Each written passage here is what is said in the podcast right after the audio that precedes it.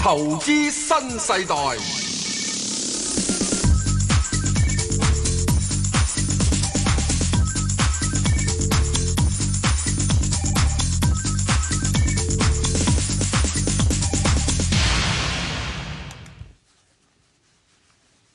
诶，早晨，石 Sir，早晨，诶，咁你是哎啊，有牌代表，冇派代表，哇，唉，證咁監最近有冇揾你傾偈啊？搵我傾偈做咩啊？證監最近揾啲人傾偈喎，俾出指引喎，啲錢咁撥嚟撥去，撥嚟撥去喎。有有咁嘅嘢你㗎有咩？冇份俾人哋收封信啊？哇，如果有有，好榮幸喎，即係有有面子。即使你唔夠班啦、係咯係咯，即係我哋冇做呢啲嘢。唔係你唔係冇做呢啲嘢， 你係即使唔喂夠班去做 呢我啲嘢。我知我知，喂，咁關你咩事先得㗎？咁我睇下我負責合嗰個係奸人定中人啊嘛。哇，咁多年唔使講都知啦。喂所以即係好在我哋呢啲好少收信嘅人就啊算數。喂，石 Sir，做乜今日咁新光頸靚嘅？有哈又剪埋頭髮，今晚有得飲啊！就係有得飲 啦，我估你係聽平平平常你都嗰條毛仔搭下搭下就算啦，今日都收一我收今日佢飲兩餐，哇咁好啊！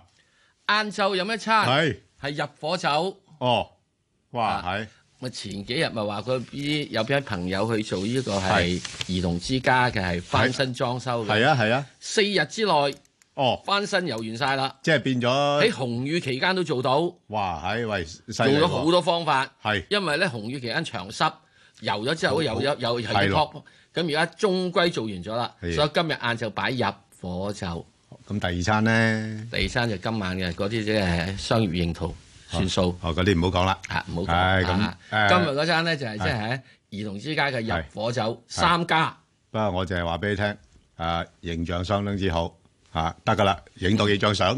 好啊，喂，咁啊，喂，五月嚟緊咯喎，喂，好似個市真係有啲咁三興四旺五窮六絕，絕啊，五窮，五窮咗先啦，係啦，係咯七，翻身。喂，咁啊，真係見到呢排真係嗰啲投資者有部分投資者真係驚驚地喎，係啊 A 股嗰啲都啊開始都誒走咁啲貨喎，對啦，所以咧為咗呢個大家係呢個朋友，啊係你有關心呢個問題嗰啲，我哋今日一特別整咗一個咧係專題訪問嚇，吹護重林，即係資金何時重臨係係，啊，討論呢個問題。咦咁好啊，即係話，喂，有去有來先好我啊哋即嘛係與時並進，我哋唔好淨係講係 out 嗰好啲，我想講幾少會好嘅 in 好嘅翻嚟嘅，呢個好重要好嘅。，喂，不不如今日聽多電話啦，我老好多對朋友好多嘢問啦，好嘅，黃生。黃生早晨，石石 Ben 哥，早晨，係，係，你好。你好。系，我想問三九八八噶，冇我我問題啊。買咗好耐啦，誒、誒、即係誒、買咗好耐，誒、買咗好多次啊嘅，有啲就 IPO，有啲就誒四蚊，有啲五五蚊我又有，平均價咧就都要四蚊多少少。好，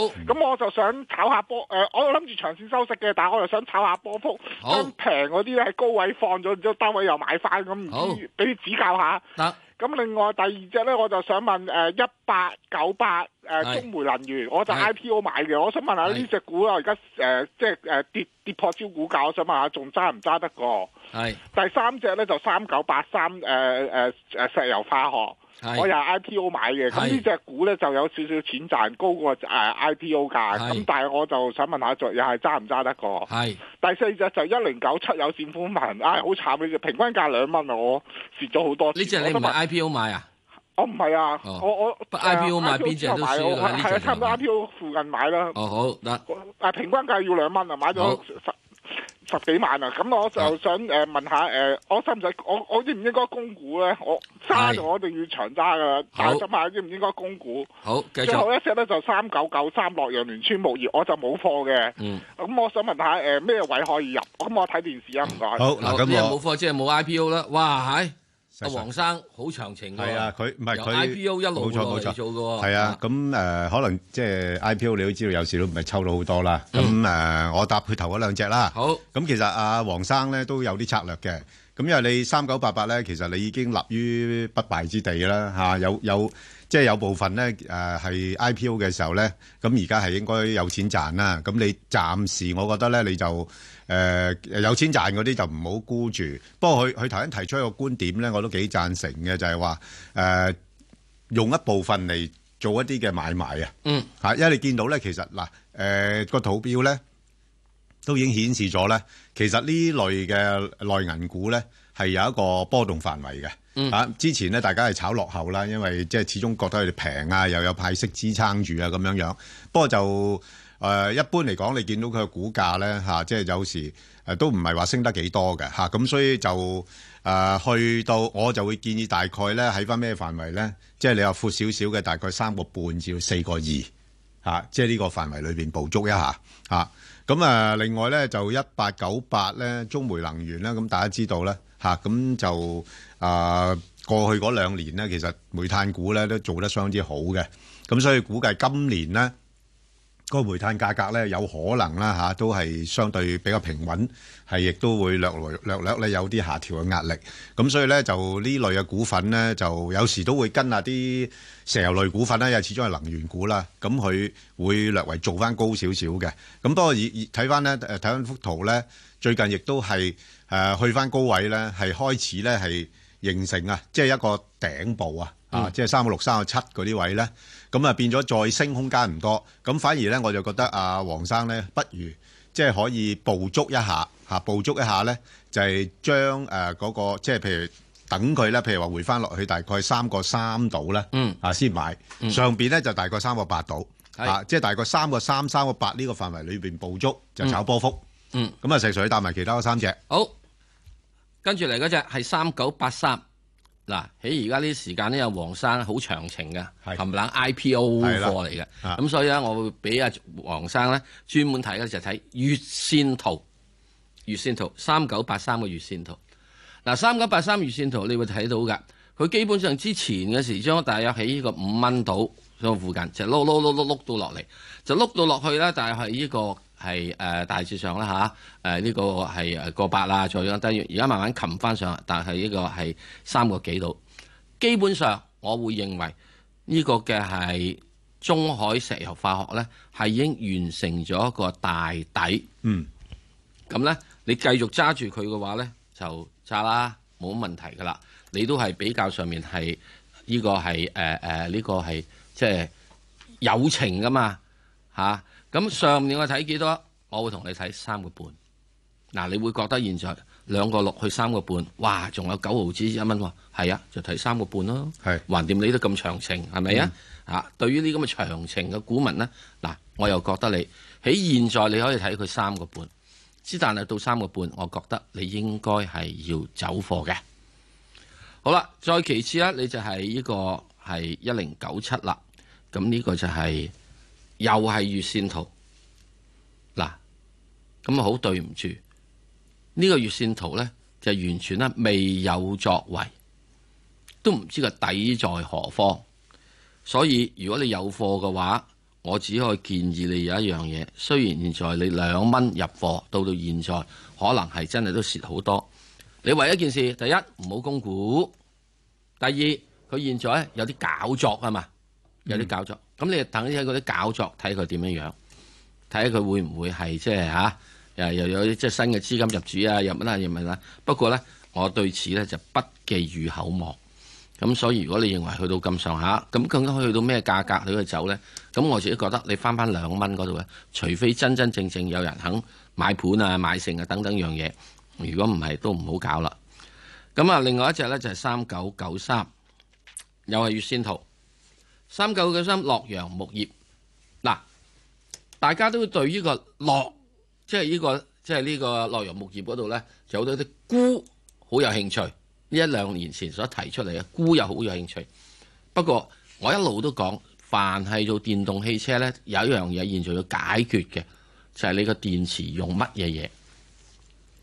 現在睇得到開始阿爺出到少少嘅資訊，嗱，只係將出到少少資訊喎。係係用咩嘢呢？就係除咗用呢個鋰電池之外呢，仲會用一樣嘢叫氫能源、哦，氫氣。咦有另外一啲嚇啊能源喎嚇，有另外啲能源係氫氣。咁所以喺呢點入邊嚟講咧，估乜鬼啫？哇咁啊即係要小心啦。好啦，我哋翻嚟再講。好嘛？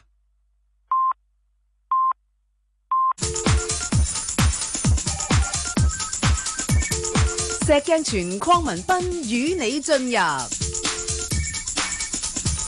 投資新世代，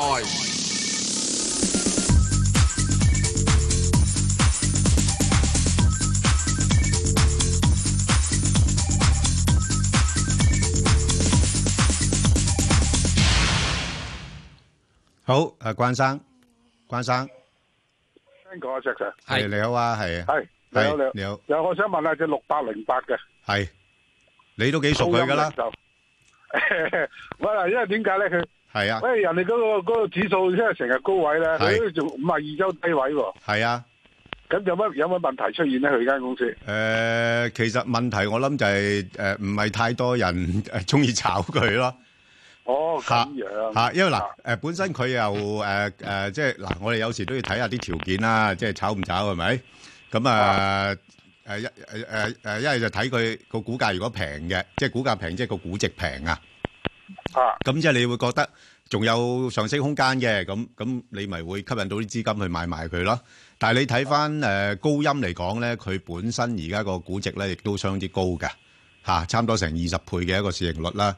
即係個派息率亦又唔亦都唔係高啦嚇，咁、所以你見到個股價咧誒、比較長嘅時間咧，都係喺低位度徘徊嘅啫，係啦，咁、哦所以你咁就樣揀揀揀錯咗對象，係啦。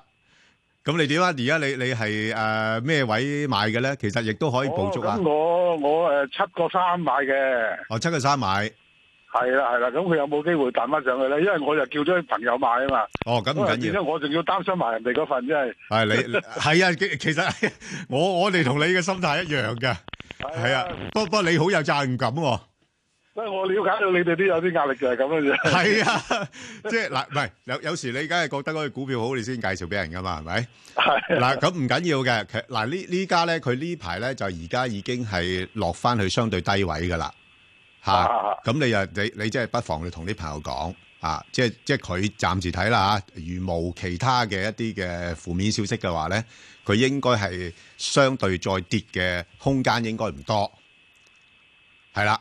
咁但向但上誒咧，但但係咧，即係要等個市況比較熱啲嘅時候咧，佢先有機會再炒翻上去啊。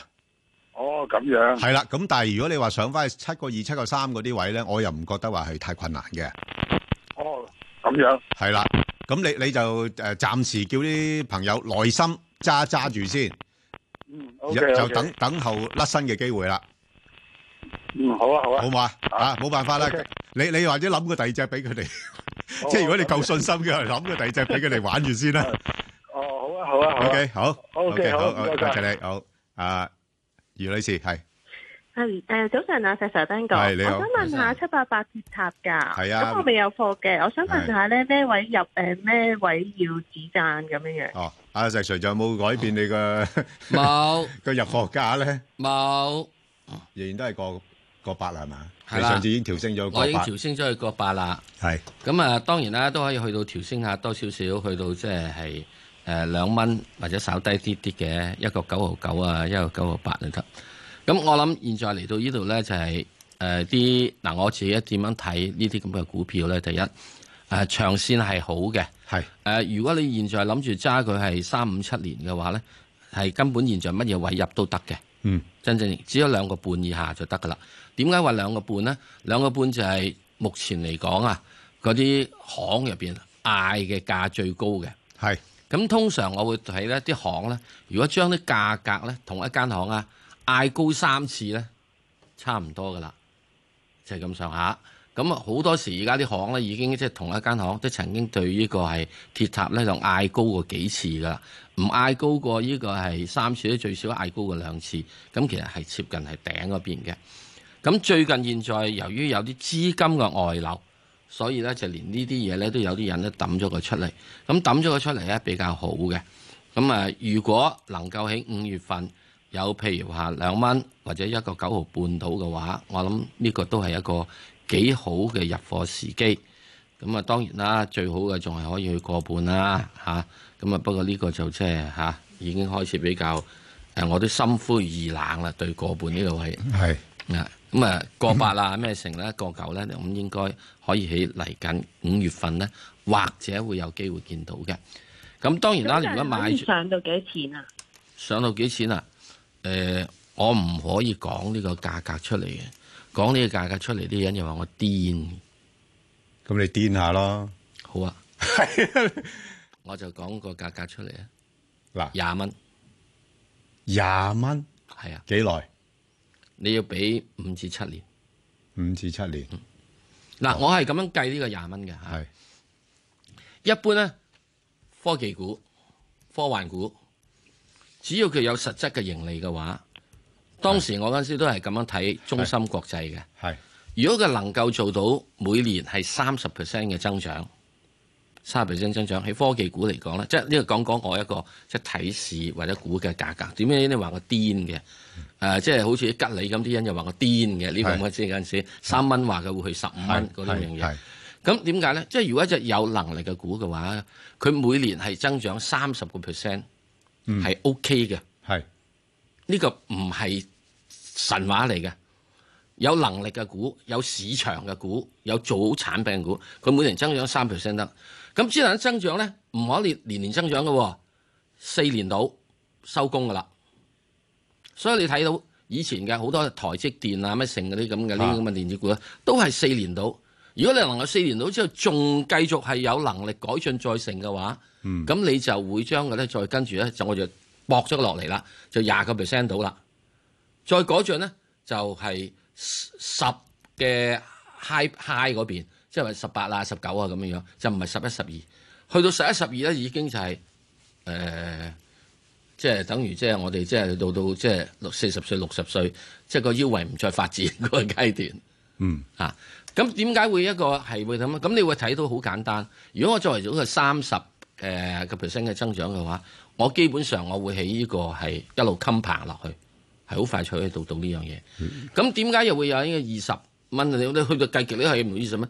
呢、個世界有人癲噶嘛？我比你仲癲，係啊，啊係咪？你會俾佢到時嗰係陣啊硬硬上去嗰下咧，即係好似嗰陣時我睇中石油，我話佢去廿蚊咁樣樣， 哦，我八蚊睇你廿蚊，其實點解好簡單喂，啫石 Sir，我我真係我點計都計唔到呢條數啦。嗯嗱，你就算三十個 percent 到啦，你當誒兩三年誒 c o m p o 兩三年翻一倍倍啦，係咁你個股價而家都係兩蚊啫嘛嗯，誒股價翻一倍嘅咪四個幾啫嘛，之四但係四個幾再翻一倍都係八蚊啫五嘛， G 股咧，你要預住佢係盈利增長嘅時鐘咧，佢後面嗰個使用嘅網絡啊，係嗰、個闊度啊，係。係一個好勁嘅。咁係，但係問題你個基數盈利基數咁一呢、路個又呢、大個就所以咪係咯，啊好即係即係簡即係單。騰我自訊己一樣就啫啊，我嘛。定係睇五至七年到咯。嗱，一定係要五喺至七之後年，如果你如果二十蚊嘅目標價，即係十倍嘅，翻咗十倍㗎係啊啦，翻十倍啊個股價翻嚇，十倍啊，哇，咪係咯。哦得嘅唔奇嘅，即係好似吉利咁啫嘛。係到時有啲癲咗㗎，係係我都估唔到佢三十嘅喎。係啊係我估唔到三，我即係去十五嘅啫。係喺十五之後，我話我唔做啦。 ，OK，好係咪得？咁即係後面嗱癲咗，冇到講。咁啊係即係最近你見吉利咧啊，就十五十六咯。係係啊好，OK，好好，好嘛？所以咧嗱，你陪唔陪我癲係另一件事。啊？啊，咁啊，石 Sir，我你覺得咧嗱，我要將啲所有呢啲現在嚟講，你會睇到現在好多嘅呢誒嚟緊一定好多啲咩科技股啊。係我係基本上睇佢。你如果你有嗱，市場一定好大嘅，市場好大嘅，啲五 G 啲市場好大。問題你做唔做到？你做到嘅時鐘，你一年攞三十 percent 又唔奇嘅。如果你你睇到最近有啲你咁你持續三十個 percent 就就就四年啫，我以為四年到啫。四年喂啊，你有陣時就對唔住啊， 中人壽啊係，今年突然之間俾你九十二個 percent 出嚟啊，但但但唔係年年都係九廿二個 percent 咧。嗰啲嗰啲梗係係咯可以，即係有陣時你俾佢有一年係爆棚啊係。點解呢個去到呢咁？嗱，我會估計咧係七八八咧，明年都未去到即係爆棚嘅嘢，去到大約係二零二一至二零二年咧，我估計佢係唔止三十 percent，嗱，石 Sir，我除非阿爺叫佢唔準加價，係。喂，咁你你又有個好好得意嘅現象啦。係嗱，你個分析就癲嘅，係啊。但係你個投資咧就好理性嘅喎。誒點解咧？喂，點解？喂，廿蚊雞而家兩個幾人錢啊呢撲個都世撲界入去就啦叫。做一樣咧，睇中了方向賺不了錢咯，咁點解咧？小男 人啊，膽怯啊，啊打撇，因為你老婆喺側邊啊心驚啊撳住你啊。 係咪啊？係啊係啊，嚇！即係我啲錢咧，係我就攞去炒 option 嘅，我唔買股票咁滯嘅。就係咯，啊，因為點解快手快腳啊嘛係，我一日執啲啲就算乜數啊，係咪啊？咁之但有啲錢係明明嘅。嚇，好即係你唔蝕得㗎。哦我，知我知，哎呀，所以有時日就算我就算有一個 paper loss 咧，我啊，都我唉，我話俾你聽，有時我哋係俾人阻住發達嘅，我又唔好講我阻 住發達，我係指啲小男係人，心血少好，得得得，又明啊唔嘅得大膽，所以明明成日都有句叫係係賺死了膽大的，係嚇死了膽小的，就呢個幾時都係嘅，係啊係，咁啦。係好啊誒，所以咧，阿劉大家咧個朋友就各自咁樣樣嘢。係你知唔知啊？嗱，我而又家我而家一定唔夠膽大膽，我又講一樣嘢俾你知。我最近咧聽到有幾個人即係同我講翻啊，嚇誒石 Sir 好多謝你帶挈我，即係發達。係咁啊，佢就話：誒你廿幾蚊嘅即係介紹嘅係誒港交所，係啊我當時我買咗三萬股，係咯我揸到現在未放。係啊。咁我話：哦， 好啊好啊，多謝多謝多係啊謝。！阿石 Sir 個心就好好酸啊！我真係酸到你痹啊！你又發咗達啦，我啊仲要喺度講嘢，係咪啊？咁啊，跟住咧有個又話誒，我又好多謝你介紹只吉利。係啊，我喺呢個嘅係啊係誒我係提呢早退個休三啦個半嗰陣時嘅時鐘啊咧，我就聽你講買咗啦。咁啊我跟你咧就廿七蚊嗰陣時出咗啦。我話哇！你叻過我 吓，我三個半入得唔係好多，喎，係啊 係啊，幾慘啊！你話真係所以對嗱，真係真係咁樣。我呢啲真就係唉對住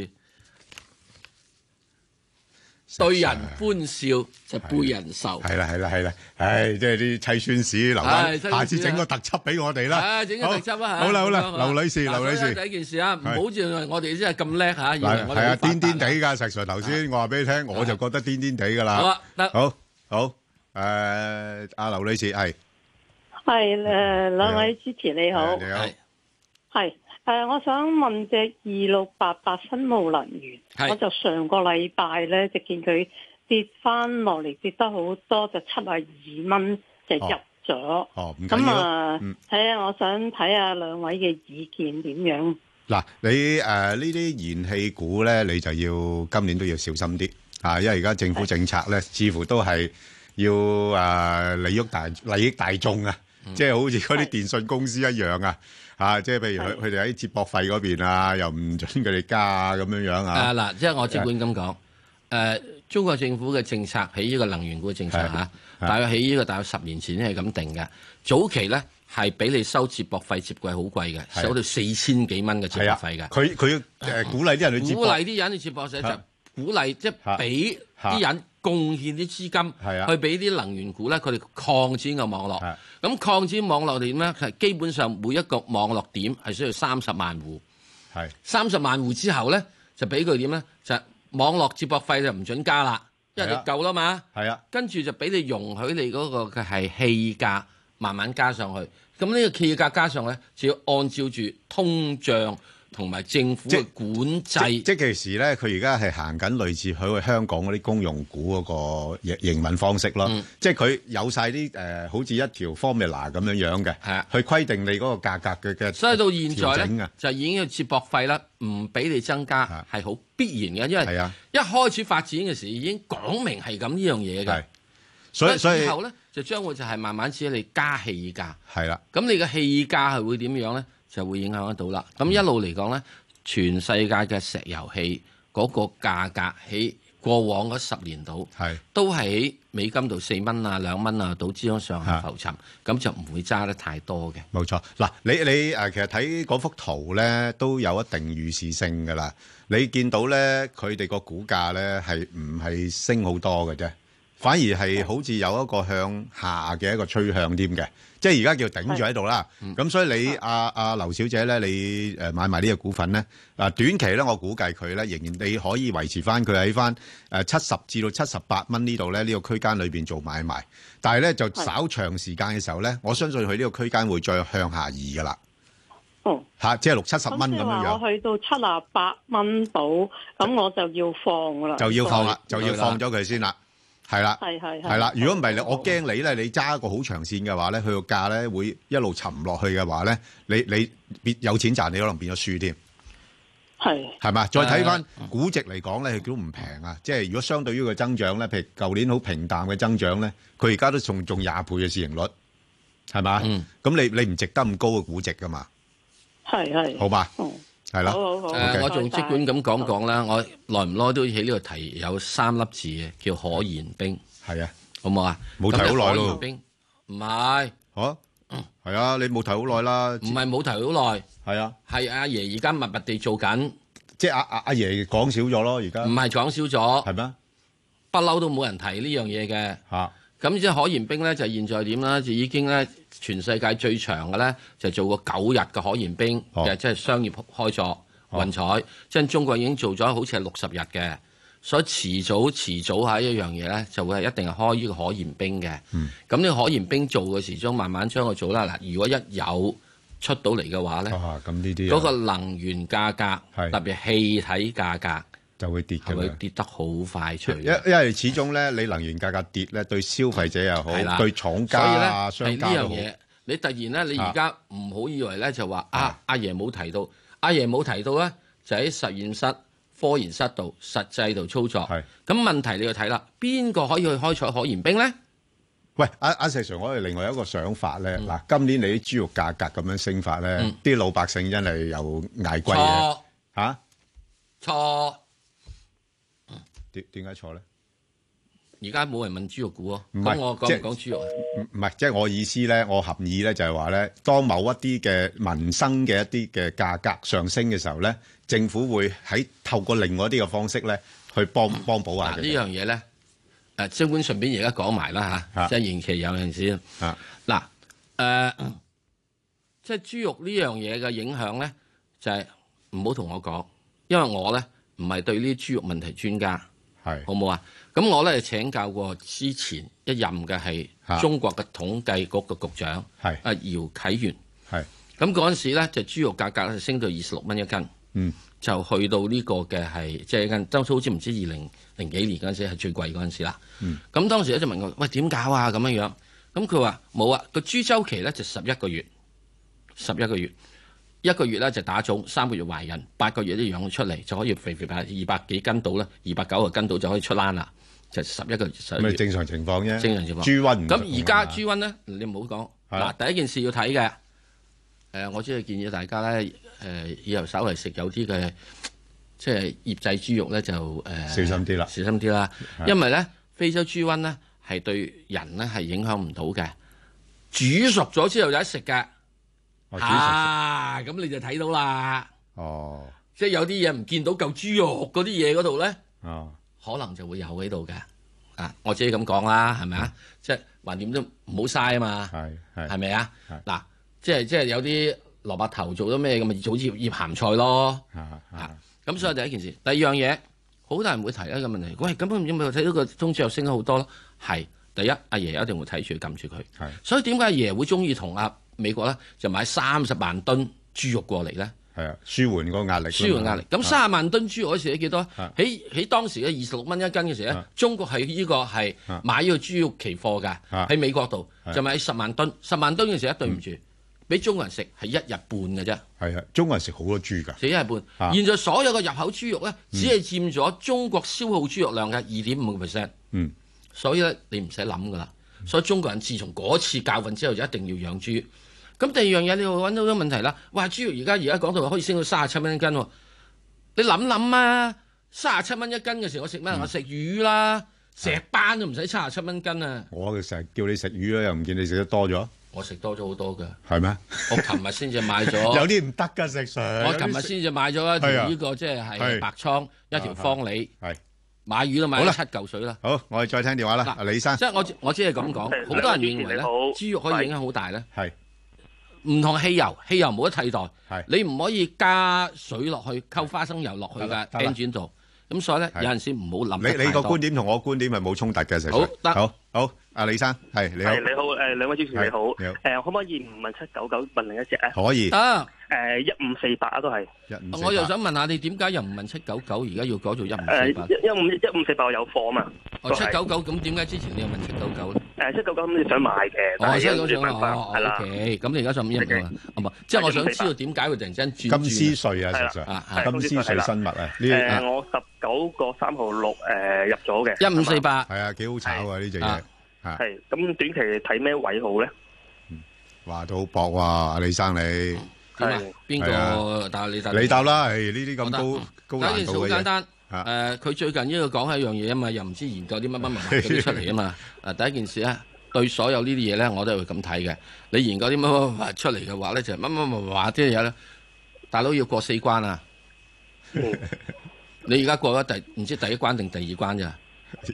下面仲有兩關啊！每一關過嚟嘅時，因為只得五個 percent 可以過關嘅啫。係啊嚇、所以咧唔好以為即係一般統計啦，係咪啊？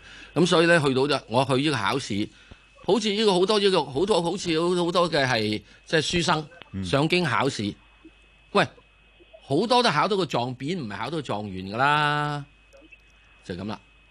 所以咧喺呢個過程入邊咧有盼望，之但係咧唔好寄予太大期望。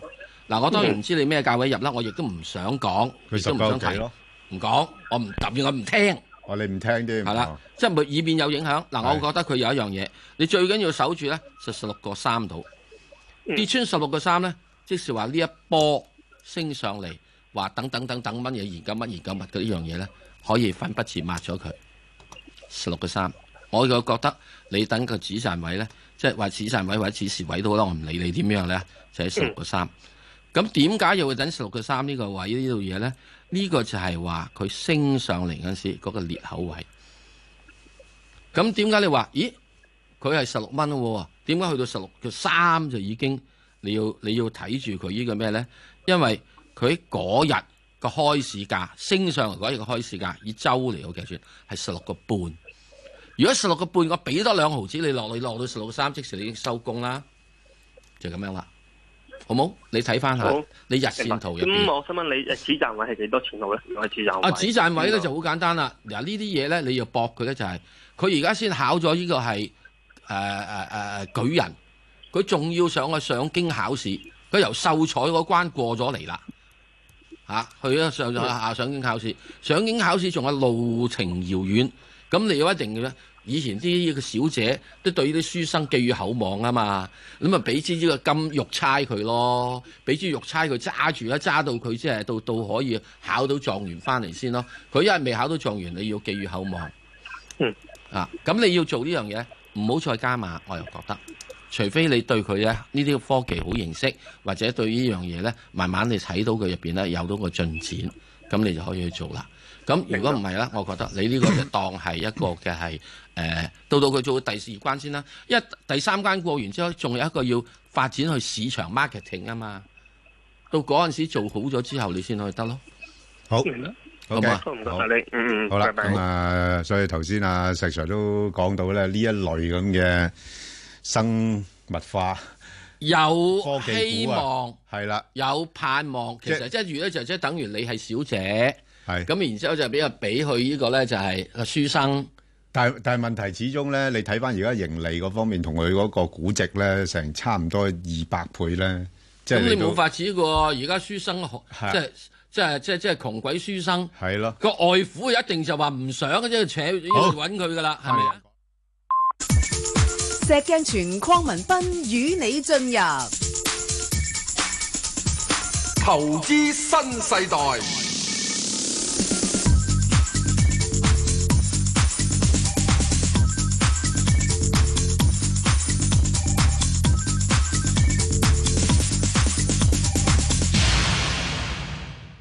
好，咁啊，再接阿梁生電話，梁生系，你好兩位，你你好好，你好。係其實點咧啊好簡單嘅，我有兩手匯豐，係執埋都係坐艇嘅。嗯。咁有個朋友啊介紹過，佢話你咁啦，你揸住佢就用期權啊嚟到咧就收翻啲收入啊，每個月咁。啱啊，石 Sir 又講開啊 warrant 啊 option 嗰啲啊，咁麻煩你我大概七啊二個半到啦，平均收入。平均買價，咁點樣可以用期權每個月三分啊啲收入咧？麻煩咧，石 Sir 講講俾我聽啊嘛，介紹下。一我用期權呢個你已經有貨嘅話咧，你用嘅方法就係、誒、將佢咧就係、你賣一個 put 俾人，即使咧人哋咧就去買呢個匯豐，你就買個匯豐，你又沽啦，你就沽。咁認當沽啊佢如果係佢要俾個費用你噶嘛，咁如果唔到價嘅話，你咪收咗個費用咯；到價嘅話，你俾咗首貨佢咯。係呢個我哋叫 cover the call，就係咁樣啦啊，就係咁樣。咁你就沽個 call 俾人。嗱，咁呢一樣嘢做咧，你一定咧就需要揾一個經紀行同你去做。不過咧，我又講好痛苦，你得兩手，冇人睬你嘅。你有二百手到啦，就有得睬啦。哦，嚇，因為點解？唔係你你好難啊嘛個費做用埋之啊後各方面嗰個費用，佢係啊話我收你最低消費喎。係啊，有最低佣金噶嘛，係啊咁你已經冇咗啦。 OK，咁所以好咧啦，我既然你係與其係啊咁做嘅話，我倒不如咧你自己係咧買埋波幅就算啦。係咁而家匯豐呢度嚟講咧，基本上唔好太過失望，因為你只係七十二蚊到啫嘛。咁仲仲有息收咧？仲有七十二蚊到啊嘛。我係嘛估計咧，我估計下，你俾佢即係耐啲啲時間啦，佢會可以去翻係大約七十一蚊到嘅。係七十一蚊到，嗱去唔到七十二蚊，真係可能去到七十一蚊。當然啦，佢如果好少少嘅，佢可以去到係即係七十。二個半啊，或者呢個七十三到都得，咁嗰陣時你咪一個沽咗佢咯。你暫時揸住佢啦，唔需要太擔心住。咁點解我覺得匯豐可以做到咩呢？因為自從經過阿爺最近講唯有啲國內銀行啲錢絕嚟絕去嘅話呢，咁開始有啲人呢就會要即係，所以我成日都講今年唔好買內銀股 啊。係，你又望住我噶啦，梗係望住你啦，你嘅眼就眨下眨下閃下閃下。阿爺一定跟呢啲嘢嘅。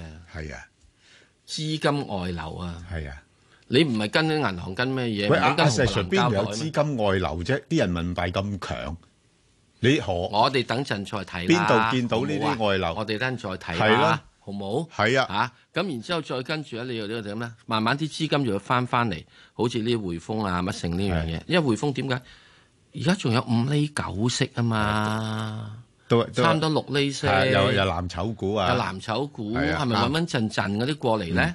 係咪啊？所以咧唔需要走走嚟走去住，我覺得係你等到佢，你七十二蚊咧可以有機會今年係見到家鄉嘅。好，咁你加埋收息，咁你已經嗯算好啦，好係冇啦啊？，其實唔需要咁擔心啦，唔需要咁擔心即係匯豐唔即係需要咁擔心誒兩好唔好手啊咁，而且揸住匯豐又真係有息收嘅。如果你揸住二百手咧，你就可以諗諗做呢一個所謂股係票啊期權、股即嚟股即去嗰啲即嘢我反而覺得咧，唔係好值得花咁多時間咧，係啊，唔好去要去去搞嚟搞去啊嘛。同埋特別即係你又未做開喎。如果係啊要真正講嘅話咧，我話好話唔好聽係，真正咧講三三四日。係啊，啊，我只係講都未必講到佢明講完啊嚇。係好，咁啊，好，我哋再聽電話林女士，喂，石 Sir 你好，你好，石 Sir 今日你好靚仔，係啊，啊，多謝多係謝啊多謝。係，我都話我去飲啊嘛嘛。，係啊，我知有兩個飲啊，係有兩個飲啊你係咧。你咧成日講嗰啲股票咧，我哋有時真係早咗走，但嗯係問題咧真係保守啲，唔可以係話啱賺咁對盡。對，係啊，你我成日聽你講，係啊，好嘢咁咧今日咧想問嗰只七三零零咩嚇南方 A 五十係嘛？係咩？咁咧我五蚊零五買，咁咧但係我見個市，我睇佢跌，但係佢都唔係好行嘅啫喎。嗯咁應該係而家沽啊，定係再揸住咧？嗱，我啊覺得係咁樣啦。今次咧賭大啲，嗯，賭大少少啊！你係賭佢咩咧？賭佢起現在佢點解唔可以啊？跌到落嚟，我我我睇法啦。當然啦，Bang 哥，我我唔知佢點睇法。嗯現在啲人因為因為期呢個四月份期指結算就嚟結算，下禮拜一點都撐住係啊嗰樣嘢。反之過咗落嚟之後咧，就會冧落嚟啦。冧嗱啊，唔係開始升會啊冧落嚟。嗱，冧落嚟嘅話係會點做咧？會有一樣嘢。第一，國內咧係有七日係即係冇呢個放誒假呢個放假。嗯。咁所話你資金嗯會唔會湧落嚟呢度炒嘢咧？嗱，以往係嘅，以往係嘅，凡係國內長假啲資金就湧落呢度炒嘢嘅。咁炒嗰時點咧？就係通常係會炒上嘅。然之後跟住之後咧，就係臨到拉尾咧，就係又再啲資金又再走啦，咁啊翻翻上國內啦，咁所以啲人咪卸翻落嚟咯。咁今年會唔會咁樣呢？我係搏佢一樣嘢咯，所以你過完咗係到到五月十號到，即係等佢完咗嗰個五一嗰個咩嘢假期之後啊，即係再跟住俾兩個禮拜嚟睇睇，咁睇睇佢會唔會冧到落嚟哦，啊？冧到落嚟，冧到落嚟，如果唔係嘅話呢，就都暫時都冇法啦。啊哦，咁就呢兩日呢，我估計呢，佢哋即係你見到佢啊臨到拉尾尾市，佢係撩翻佢上去嘅。系咯，啊，咁嘅原因點解咧？即係我覺得佢班期指大户喺度做嘢咯。啊，咁之但係咧，我又始終覺得喺整個四月係一個派貨期，派貨期，派貨期。咁啊，晾住呢度先。咁五月嘅時之中咧，如果五月唔係五一假期嘅話，我估計五月一開波咧已經是冧落去㗎啦。一班人唔使托住個市，嗯，同埋唔使上面咧係做定啲 put 啊。係固定啲期指啊，嗰啲咁樣嘢。咁即係五一假期之後，就因為國內啲資金咧，係以前以前啊係湧過嚟炒炒嘢嘅。嚇即係最近會唔會因為又多咗查處啦嚇，啲、資金又唔敢過嚟湧住托住咧咁樣，我唔知道。不過我只係覺得喺五月嘅係由五月一至到五月十五度咧，都係一個嘅比較上面係所謂五窮呢個咁嘅情況。哦，啊，你唔好以為絕住啦，未絕住嗯未嘅絕哦嚇。啊咁如果所以我就覺得彈下彈下，你還點？你而家呢個係買佢跌噶嘛，係啊，咪係咯？企住喺度啦。你而家好簡單啦，你都好心水清啊。不過炒呢啲嘢咧，有陣時你要睇翻啊啲資金嘅流向幾時係咯嗯撐住佢，就係咁樣啦。即係你睇到個個好明顯，臨到拉尾嗰拉尾嗰嗰半粒鐘，累繞佢上去嘅啫嘛。拉尾半粒鐘有幾多資金啊？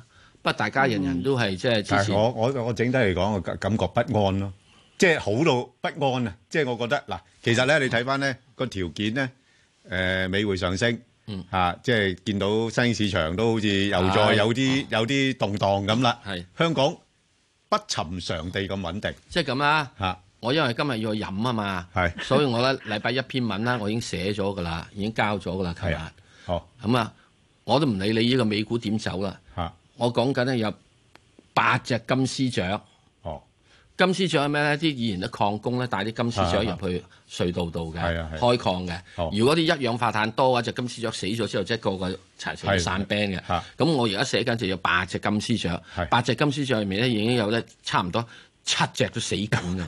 咁慘，咁啊，即係哇我而家唔講得咁多啊，禮拜。喂，嗰只隻你好救翻佢啦，死唔埋係嗰只冇啊因為啦，嗰隻嗰隻唔死咧，即係等於嗰七隻一定死硬，嗰、係啊，哦，個叫美息。哦 美國嘅息口跌落去嘅話咧，即係其他啲就掛得，好，好啊就。係咁啦。好，好啊唔該陳女士，好唔該陳女士，係。陳女士，好系早晨你好，兩位主持早晨好。係係我想問只誒三八九八中車時代，啊佢而家跌咗咁多咧，適唔適合溝納咧？因為上次阿阿石 Sir 講話四十三蚊有支持，而家佢穿埋添啦，啊我都未買嘅。咁啊誒，係咩價錢買好咧？呢度嗱，你-你未買真係好啊，話你聽。唉，真係好啦。你真係好啦，嗱，因為點解呢？誒，呃呃之前曾經炒過一陣㗎，啊，即係都，誒，上返去高位啦，啊，即係都去到49蚊。我哋睇一睇幅圖，誒，日線圖啊嘛，日線圖唔使睇啦，即係係肉酸到痹啊！係啦，嚇咁啊嗱，其實你睇翻咧，即係個股價咧，就近日咧係個勢係差咗嘅。咁不過你話如果落翻去大概三十八蚊嗰度咧，我會搏反彈，係但係去到四廿二、四廿三蚊走翻佢，係。係啊就係咁樣樣嚇，嗯嗯，好嘛？哦，即係三十八蚊可以買。係三十八而蚊家要買，褪咗落嚟去係三十啊八，，四十二蚊就好沽啦。係啦。係嗱，啦你睇翻張周線圖啊，睇翻張周線圖，你知道係點解係四二㗎啦。嗯啊，本來四二嘅話，咪係呢個咩啊嘛，咪係嗰個即係嚇，咪嗰個嘅係呢個咩咯，一百周嘅平均線咯，一百一百周嘅平均線咯，佢沉一聲係啊，穿晒啦，咁你即使話點啊？走佬資金太多，唔係佢有時係咁嘅，呢呢只嘢好得意嘅嚇。係係啊不過未見過，好話唔好得，連跌五個禮拜喎。係啊，嗱，但但係你你誒，譬如佢落翻去大概三十七、三十八蚊咧，佢有支持啊。係啊但係通常咧一上到去四十三、四十五蚊咧，頂住上唔到嘅啊嗯啊，咁所以你就變咗誒係適合咁樣炒法咯嚇。啊佢佢之前曾經係湧過上去四十嗯九蚊添啊，啊，所以呢呢個咧就佢已經試咗高位之後咧，而家落翻嚟但係我估佢應該落到三十七、三十八咧，佢就會诶穩定翻啲，然後又做一個反彈，咁你就捕捉呢個嗯好啦波幅，好啊嘛？咁只股票好唔好咧？兩位主持，诶、呃股票唔好，唔好嘅意思就係第一件事一，你都唔派息嘅，得呢半，唔係有，不過唔係好高，咪係咯，係啊，你派咗呢半我就當你唔派息噶啦，係啊，即係家用唔夠，嗯家用唔夠，買得米就冇得買油，係咪？又交唔到石油氣費，咁點買啫？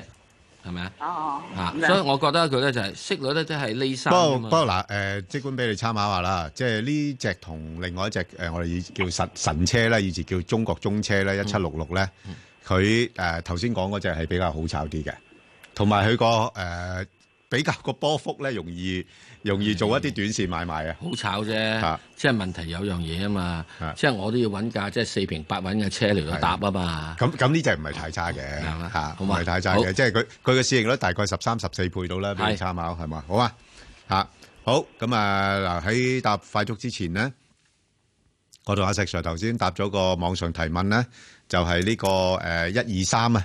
越秀地產嚇，咁、大家如果有興趣嘅，咁亦都可以上翻去香港電台嘅公共事務組嘅啊、Facebook 嗰度睇睇，咁啊同埋咧誒留言問你哋嘅心水股票啦。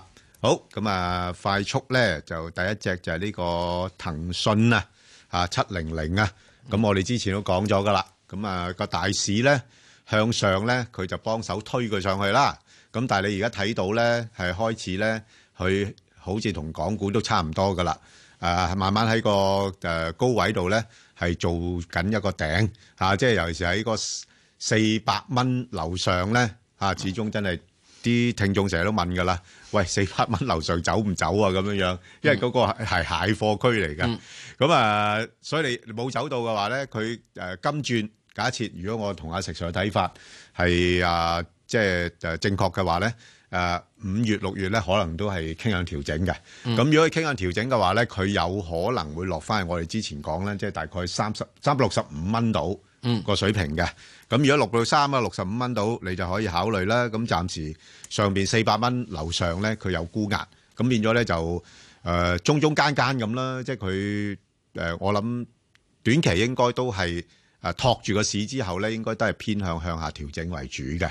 咁啊、另一隻就吉利啊，石 Sir 你點睇啊？吉利我都會講，我以前係睇睇到佢十五蚊嘅啫嘛，佢無論由十五蚊升到三十蚊嗰個喂唔喂關我喂事，就就到啦噃，就到唔翻係啊，我由三個幾先，我只係睇佢十五蚊㗎咋，由十五蚊以上嗰啲我唔負責任㗎。哦，我覺得佢大致上喂係大約十五至十六度。喂，咁佢哋又真係即係嗰啲誒嗰啲誒高層又急得滯啦。啊唔係呢個問題嘅，嚇即係佢出唔出貨咧？呢啲我哋好難講嘅。係啊佢起碼都同你走到一一程咁遠啦，係咪啊？咁十五蚊出貨，咁咪十五蚊出貨咯。咁啊，更加正常啫。佢大約喺十五咁你唔使俾咁明顯嘅指示個市場噶嘛，即係好似話俾咁人佢聽出貨，佢要公佈噶嘛？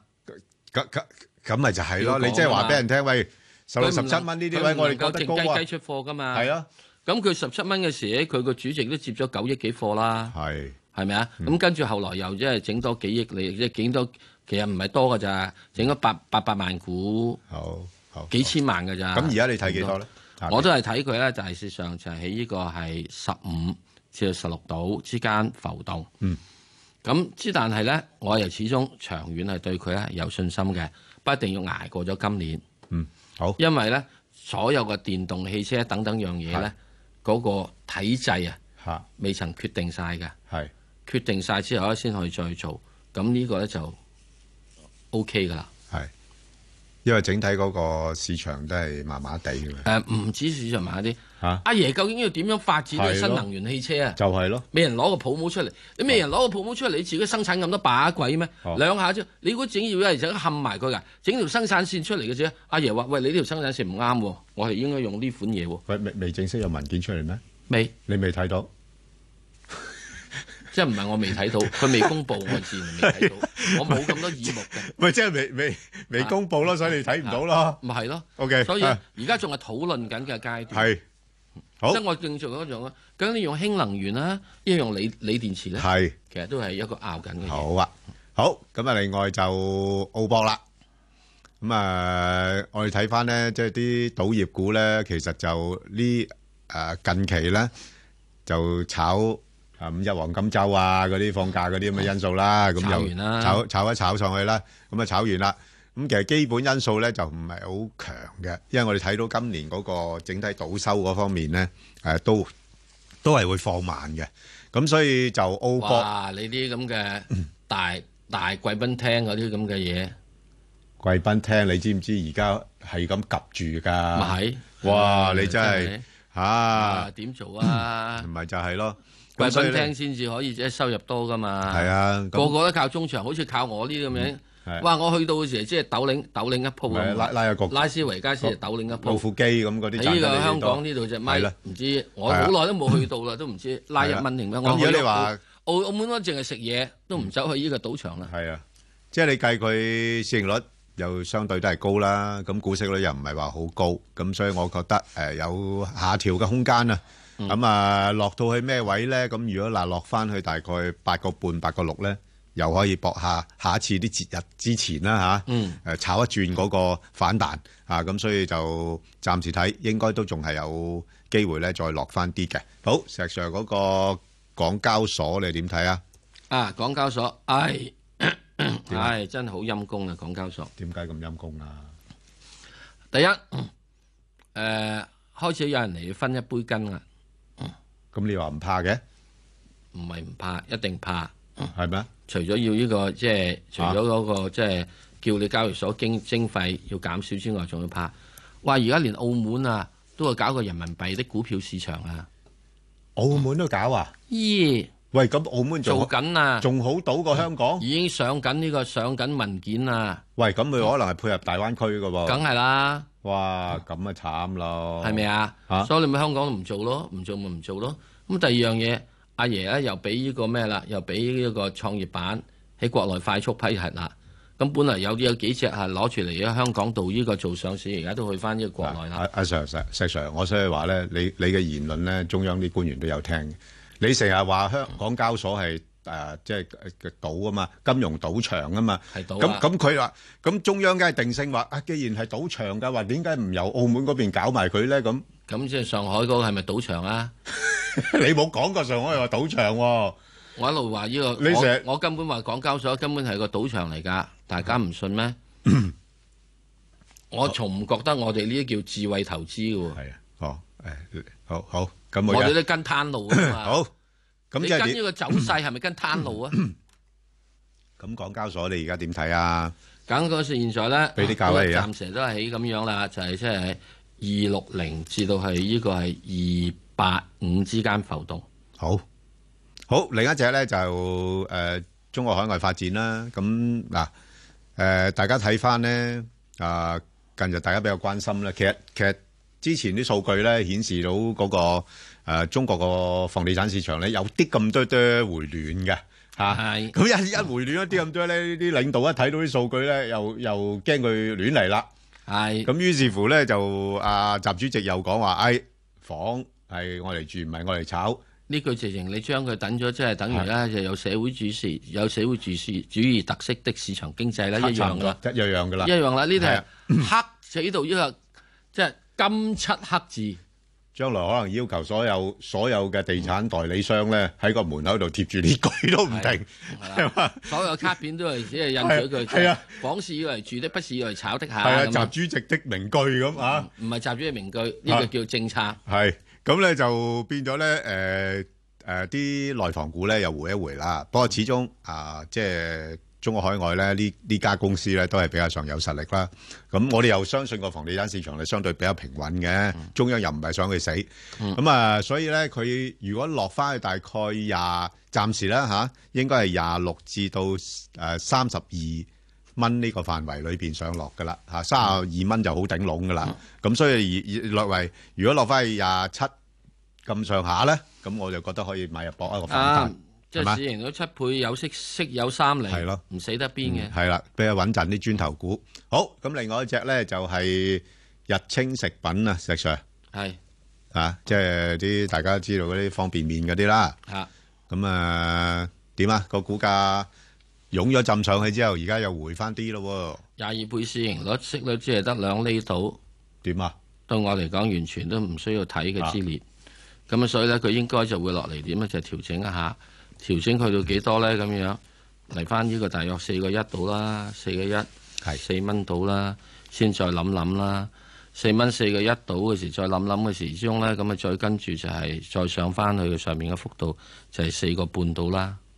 喎，哦，四個半度啫。嗯，哦，嗯，好。咁啊，另外我哋再搭埋一塊脆脆啦。咁啊，呢個誒誒中銀航空租賃啦，啊呢啲都係主要係誒收息為主啦。咁啊，見到個股價咧又係試咗高位噶啦，咁所以亦都唔好高追啦。咁如果有貨嘅或者先行獲利都得啊，因為之前都係純粹係炒低息嗰方面嘅一個環境嘅啫。